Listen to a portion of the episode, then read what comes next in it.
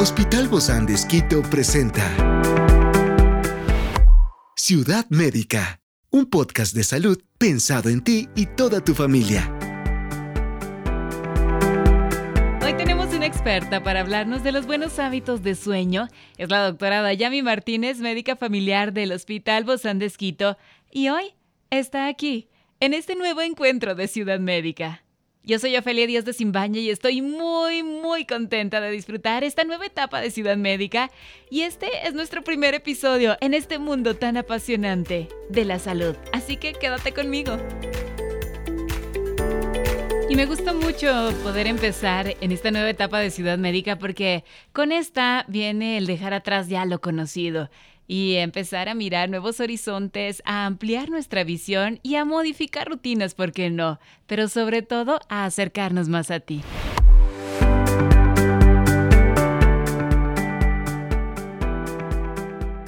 Pues para mí siempre es un placer recibir a nuestros buenos invitados y bueno, como estamos estrenando esta nueva temporada de Ciudad Médica, tengo el gustazo de tener a nuestra queridísima doctora Erika Espinosa. Ella es endodoncista del Hospital Bozán de Esquito, también docente universitaria, una gran amiga de Ciudad Médica por muchos años atrás. Gracias querida Doc por acompañarme el día de hoy en esta nueva temporada donde estamos estrenando, donde tenemos una casa nueva y también nuevas conversaciones.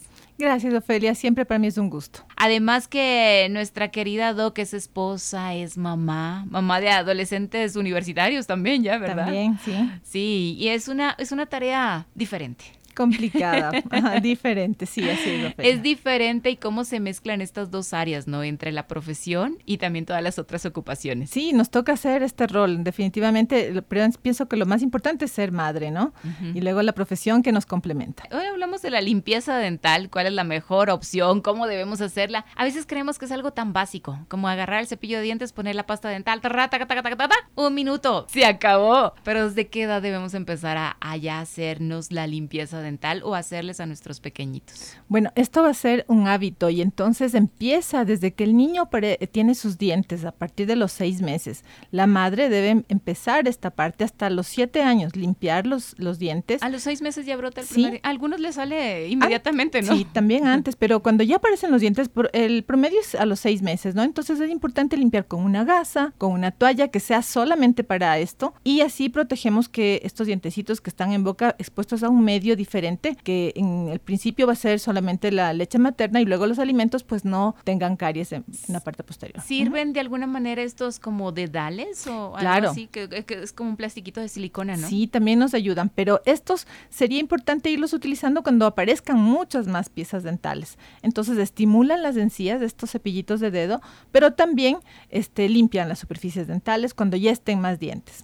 Entonces sirven, todo, todo, sirve. Todo sirve. De hecho es remover mecánicamente lo que se puede quedar en la superficie del diente. Cada vez que vamos a esta sección de, de, niños o de bebés, hay más cosas. Está el dedal, luego está un cepillo totalmente de plástico, ¿no? O de caucho, no sé cómo le llamarán, y así van avanzando hasta llegar al, de cerdas que ya regularmente conocemos. Bueno, es que ahora ya se da eh, un enfoque especial para justamente la odontología pediátrica. Mm. Entonces es importante porque la madre es la que primero eh, crea el hábito y lógicamente protege los dientes del niño evitando eh, procesos cariosos posteriores. ¿A qué edad los niños ya deben empezar a cepillarse solitos? Yo sé que del todo no lo hacen solos. Claro, lo que pasa estamos es que acompañándolos. Vamos a primero a ayudarles, ¿no? Y luego vamos a dejarles. Entonces, más o menos, más, más o menos su condición motriz va a ser entre los 2, 3 años hasta los 5 años. A partir de los 7 sí deben ellos ya manejar solo su cepillo. Inclusive ya tienen movilidad de Exacto, ya pueden hacerlo de mejor forma siempre que ya la madre controló, les ayuda con la limpieza antes de los 7 años. Entonces, esto asegurará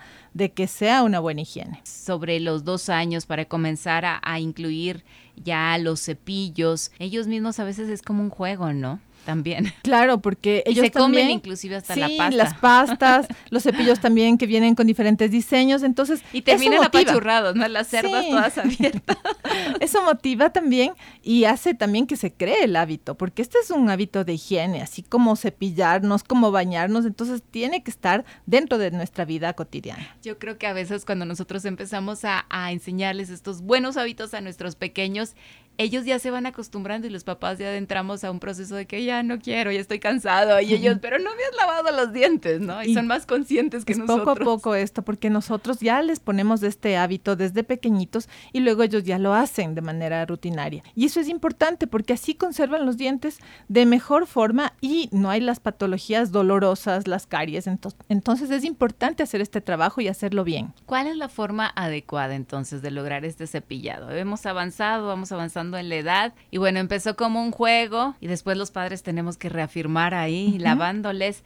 ¿Cuál es la forma adecuada? ¿Cómo son estos movimientos que se deben hacer? Bueno, normalmente hay que seguir la forma de la arcada. Entonces, los dientes de arriba siempre ¿La cepillado. es qué? La superficie donde están los dientes. Hay una superior y hay una inferior. Entonces, todos los dientes superiores tienen que tener un barrido hacia abajo. Como la canción, los dientes de arriba se, cepillan, hacia, abajo, los dientes de, abajo, hacia, arriba.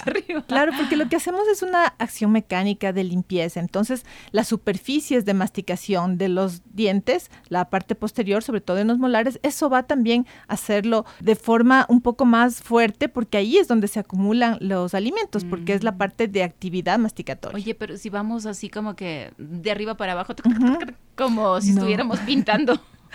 Hay que hacerlo despacio y con la boca entreabierta. Eso es lo más importante, porque si lo hacemos rápido y con la boca cerrada, lo que se quedan los residuos de los dientes de arriba van a caer en los de abajo y lo que entonces hacemos algo que no no está bien. Y se enjuaga entonces. Claro, debemos de arriba. hacer un enjuague para que caiga todo y salga lo que removimos. Sí, entonces, no nos estamos metiendo. Eso, lo hacemos mal o lo hacemos rápido, no funciona. Y en estas zonas de la parte de atrás, las posteriores. Ahora, siempre lo cuando el paciente es diestro, va a ser mejor cepillada la zona contraria, el lado izquierdo. El lado izquierdo. Claro, la parte posterior. Y cuando eh, manejamos de esta forma, siempre tenemos que darle justo una mayor observación al lado de la propia mano con la que cepillamos, porque ahí va a estar más difícil la limpieza. Entonces, esta zona posterior, así mismo, siguiendo la, el eje, o sea, lo de arriba hacia abajo y lo de abajo hacia arriba, y con un poco de, de esmero la parte de las superficies, eso es lo que vamos a revisar siempre que esté el lado de la mano súper bien cepillado, que sería lo final, ¿no? Para que quede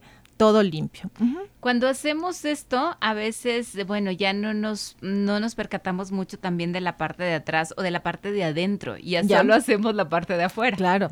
La, superficie palatina ventajosamente por el movimiento de la lengua, tiene una limpieza eh, parcial, mm, o sea... Autocontrolada. Exacto, o sea, que, le ayude en parte la lengua, no quiere decir que con eso no vamos a cepillarlo, pero... O sea, que la lengua funciona como cepillo también, interno. Sí, sí, sí, tiene 17 músculos y eso hace que el movimiento solo al hablar, al deglutir, al masticar, limpia estas superficies que son lisas y oh. pulidas, pero necesita también el cepillado. Entonces, esta parte es más complicada de ¿No hay cepillos para adentro? Es el mismo, es el mismo cepillo cepillo. Por eso es importante también que el cepillo sea de cabeza corta, de cerdas blandas, que no lastime y que sea de fácil movimiento. Antes habían cepillos angulados, ahora la mayoría son rectos, pero están bien. O sea, se pueden utilizar estos para la zona interna también, que es importante limpiar. Y siempre debe ser entonces con la cerda blanda. Es lo mejor porque voy a poner un ejemplo rústico. es como la de la escoba nueva. Cuando tenemos una escoba nueva que es muy rígida, todo queda así como medio barrido. Entonces, esto ocurre también con las cerdas del cepillo. Si, es que es blanda y flexible, hace un mejor trabajo y también masajea la superficie de la encía. y uno siente a veces que no se limpian, ¿no? Con las cerdas Pensaría, por eso es que también los cepillos hay que mirarlos, ¿no? Que tengan muchas cerdas. Esto va a ser mejor, o sea, si es que son mm. poquitas y muy separadas, el trabajo también va a ser pobre, ¿no? O menos. ¿Cada cuánto hay que cambiar los cepillos dentales? Bueno, el es pregunta del, del, diario. Depende, porque si la cerda ya está abierta, el tiempo prudente es tres meses pero esto dependerá. Si es que la cerda está abierta, muy doblada, justamente porque son blandas, sí, ya hay que hacerlo antes. Y también si hemos tenido de pronto una enfermedad gripal de la garganta, ah. hay que cambiarlos porque se quedan las bacterias Por en más que lo lavemos. Claro, es que eso no es suficiente. Siempre va a ser también, eh, van a quedar húmedos, entonces va a ser importante hacer una limpieza de pronto con el enjuague bucal, sumergir el cepillo, por lo menos una vez por semana, dejarlos bien guardados, no expuestos en el, en el baño, sino dentro de un cajón o con una, a veces vienen con unas tapitas los cepillos. Pero luego huelen mal, ¿no? Porque se queda la humedad ahí. Exacto, entonces es un problema eso y hay que estar pendientes de cómo está el cepillo y cambiarlos. Wow, es todo un trabajo entonces. Claro, es que es como cualquier cosa se desgasta y se daña. Entonces, sí, más si lo hacemos tres veces al día, si lo hacemos de la forma adecuada. A ver, ¿por qué no se puede dejar así expuesto en el, en el baño? Bueno, primero porque eh, está cerca del inodoro, ¿no es cierto? Y a veces no lo, controlamos. Eh, también podría ser, pero el, el, medio es, no es el adecuado. Entonces es importante tenerlo lavado, tapado, para que no esté tapado, pero después de haberlo secado, ¿no? Es que a veces no tenemos el, tiempo de dejarlo, pero hay, hay unas cajitas grandes, o sea, no son estrechas, que pueden mantenerlo ahí, incluso se los pone verticales y va a bajar el exceso de humedad. Ah, ok, ok. Eso es importante. Que con, con, perforaciones, ¿no? También. También ventilado, sí. Y eso es importante porque la humedad también daña las cerdas y crea reservorios bacterianos y de, hongos, etcétera. Entonces, sí, un cepillo que tenga todas estas condiciones y ahora los podemos encontrar fácil. ¿En qué debemos fijarnos cuando necesitamos la, cuando vamos a comprar la pasta dental? Porque siempre hay la marca que casi todos conocemos, pero regularmente eh, nos dicen, ah, bueno, esta te hace brillar los dientes, esta te hace que queden más blancos, esta te quita el sarro. Y entonces decimos, bueno, ¿cuál es?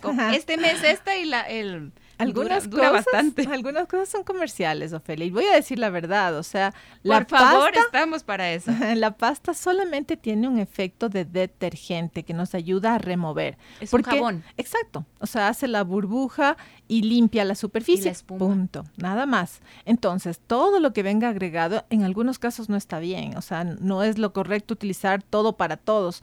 Hay pastas que son medicadas que tienen una función específica para ciertos pacientes con sensibilidad de los dientes, que tienen ciertos minerales, y algunos no, no van a ser lo correcto para toda la familia. Entonces, mientras menos tenga, mejor. O sea que no es una pasta para todos, ¿no? No, no, no. Por eso es que son pastas específicas para patologías, para ciertas condiciones y es importante que el odontólogo dé la recomendación. O sea, no comprarlas porque em, estoy sensible, no, porque algunas pueden pigmentar los dientes por el, la condición que tienen de minerales o de antibióticos Sobre también. todo aquellas que dicen de blanqueamiento, ¿no? Bueno, las de blanqueamiento tienen efectos abrasivos, es otra cosa, entonces también pueden en algún caso, pues en lugar de mejorar, dañar. Yo tomo y para mis precauciones con eso. No está bien, ¿no? O sea, para un niño no está bien, tiene que ser una pasta que tenga un efecto solamente detergente, nada más. O sea, lo, más sencilla que pueda hacer la, la pasta. Esa sería la recomendación. ¿Qué hay que hacer entonces para eliminar la placa?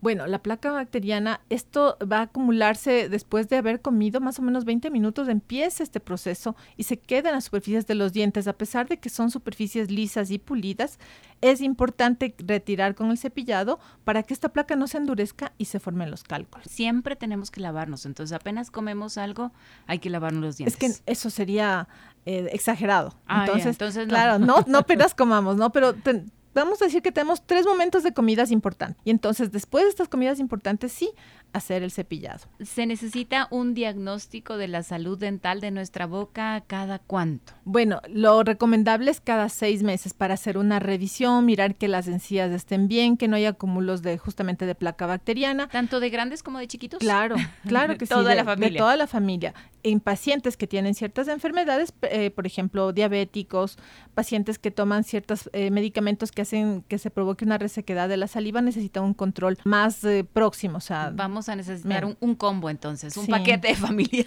para las limpiezas Hay que definir, ¿no? Hay que definir porque esto de la salud bucal es individual y cada uno tiene su variación. Sí, y necesitamos hacerlo, o sea, no podemos descuidar, descuidar la boca, no solo por la sonrisa, no. Es salud. Es salud, es salud, es para nuestra alimentación, es para poder hablar, para poder comunicarnos, para estar bien. Así es, y es el ingreso, la boca es el ingreso de todo el, cuerpo, o sea, toda la parte interna, todo empieza por la salud bucal. Muchísimas gracias, querida Doc. Erika Espinosa, endodoncista del Hospital Bozán de Esquito, gracias por acompañarnos. Un fuerte abrazo, nos vemos pronto. Gracias, Ofelia. Bye bye. Encuentra este podcast de salud en las redes sociales como Spotify, SoundCloud y todas las plataformas digitales. Gracias por acompañarnos en este capítulo de Ciudad Médica, un espacio para tu salud. Hasta la próxima.